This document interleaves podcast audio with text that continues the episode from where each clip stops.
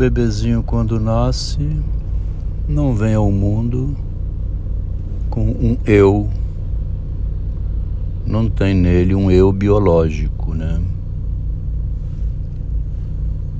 O eu é uma conquista a partir do que vem de fora dele. O bebezinho vai crescendo, vai ficando um menininho por aí para frente, uns 5 anos de idade, e ele não percebe que ele é formado de fora para dentro no que diz respeito à linguagem.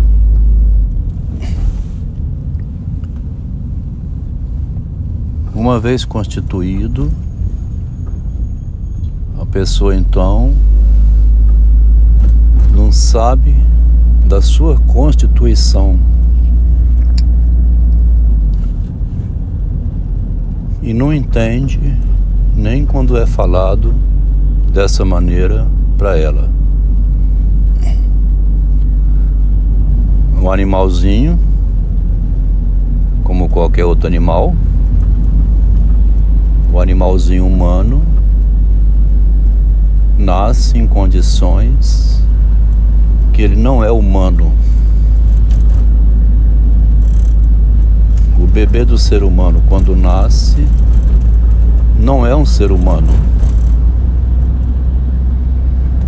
É um animal biológico, né? Esse animal biológico que sai da barriga da mãe no momento do parto passa por um período de construção cultural que toda mãe conhece. Toda mãe, todo pai sabe o que é o bebê quando ele nasce. Nada é automático não tem um, uma instrução de como prosseguir adiante com esse bebê. E nessa formação existe o amor da mãe. O amor da mãe pela cria, esse existe inclusive em qualquer animal. A vaca, a cachorra, o gato, lambe o bebê que nasce. Lambe, cuida, procura amamentar.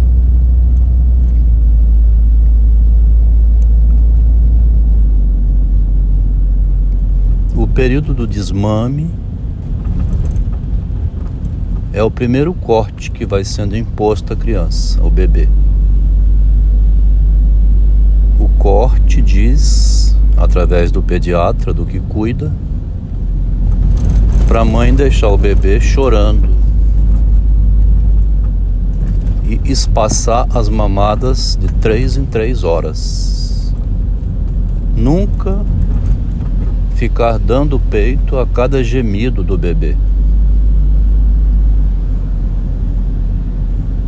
O bebê geme, que é atenção, a mãe tem que esperar dar o prazo.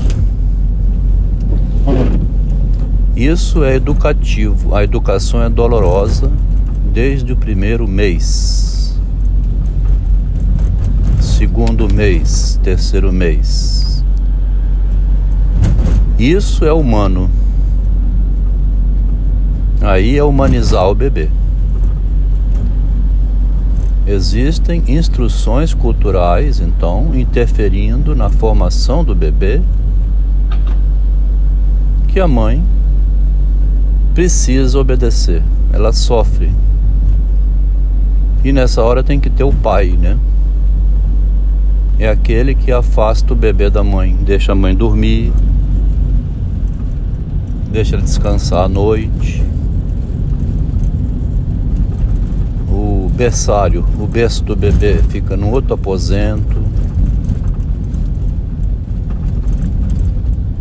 Se a mãe está exausta porque tem que ficar 24 horas por conta da cria, quando nasce o bebê, ela tem que ter ajuda. E geralmente a sogra, a mãe dela, uma babá, alguma visita, alguém de fora da família, quando não pode o marido, né? Porque exaure a mãe, chupa toda a energia dela, um bebezinho que nasceu e que tem que ficar limpando e dando de mamar. A peça de Mateus Nartigaeli, quando a mãe suicidou-se com três meses que ele tinha nascido, essa peça mostra como é difícil para uma mãe passar esse momento. Quando tinha 15 anos de idade, o pai do Mateus chamou ele para um passeio no fim de semana e entregou uma caixa, uma caixa de anotações da mãe, o diário, onde ela escreveu: Duas da manhã, Mateus mamou. Quatro da manhã, Mateus acordou, chorou. Sete horas, Mateus não dormia. Oito horas, Mateus mamou e chorou.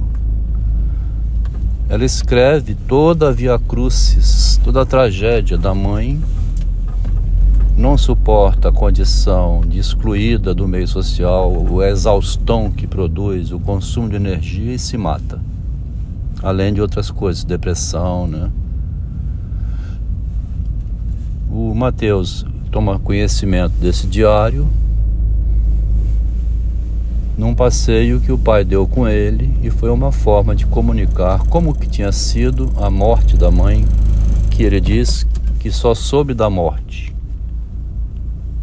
mas não sabia mais nada. Retornando para casa, foi então dar sentido aos livros que a mãe lia de Clarice Lispector, Virginia Woolf, com anotações dos lados, com a letra da mãe. A Virginia Woolf e a Clarice Lispector são duas mulheres extremamente melancólicas, depressivas, e a Virginia Woolf, feminista radical, né, que joga a responsabilidade da condição da mulher toda para cima do homem. A mãe leitora desses livros foi a suicídio.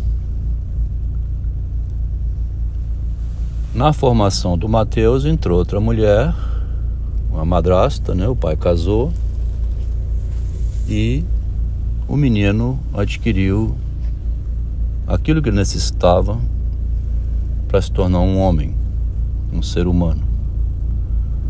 A mãe dele não suportou esse estágio inicial de limpar o bebê, dar mamar ao bebê, ficar por conta do bebê, como uma escrava dele durante um período.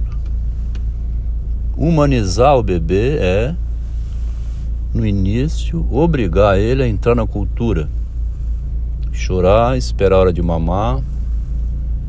Daí a pouco ele precisa aprender a controlar as fezes, porque ele fica de fralda permanentemente. Durante um ano e meio, o bebê é obrigado a ficar com uma fralda para recolher as fezes e não vazar. No restaurante, dentro do carro, com os amiguinhos na creche. Até ele mesmo aprender a controlar o momento em que vai sair as fezes. E a cultura exige que ele não solte as fezes sem uma fralda e que avise,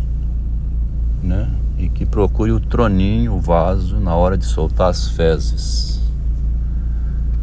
Esse histórico inicial são os cortes culturais que vão se impondo sobre a criança de fora para dentro até ela ter a concepção de ser humano. Eu, o eu, o que representa o corpo, um abstrato, uma imagem, é aquilo que vem de fora para dentro. Ninguém sabe disso porque dessa experiência a gente só tem relato externo, como esse que está sendo feito aqui. Nenhuma criança vem ao mundo sabendo disso durante a formação dela. A imagem que ela adquire para representar a si mesma é uma imagem vinda de fora, uma imagem social. O eu é uma imagem que eu formo de mim mesmo, vindo de fora para dentro de mim. Mais adiante eu falo de mim, falo do mundo, como se eu soubesse das coisas, como se eu fosse um ser que tivesse qualquer tipo de domínio sobre a realidade, sobre o mundo, sobre mim mesmo. É falsa essa ideia. Nunca tive esse domínio. Em nenhum instante o eu tem domínio de nenhuma situação. Ele é uma conquista que vem de fora, um aprendizado sofrido, que ele nem sabe como se dá, porque ele não é sujeito dessa aprendizagem, ele é um objeto dela. Até que mais adiante ele vira um eu, um sujeitozinho que vai se virando no mundo, sem conhecer nada do mundo, sem saber o que veio fazer no mundo, e irá embora dele sem entender nada. Ele vive, trabalha, cresce, morre. Ninguém disse a ele o que ele veio fazer no planeta Terra.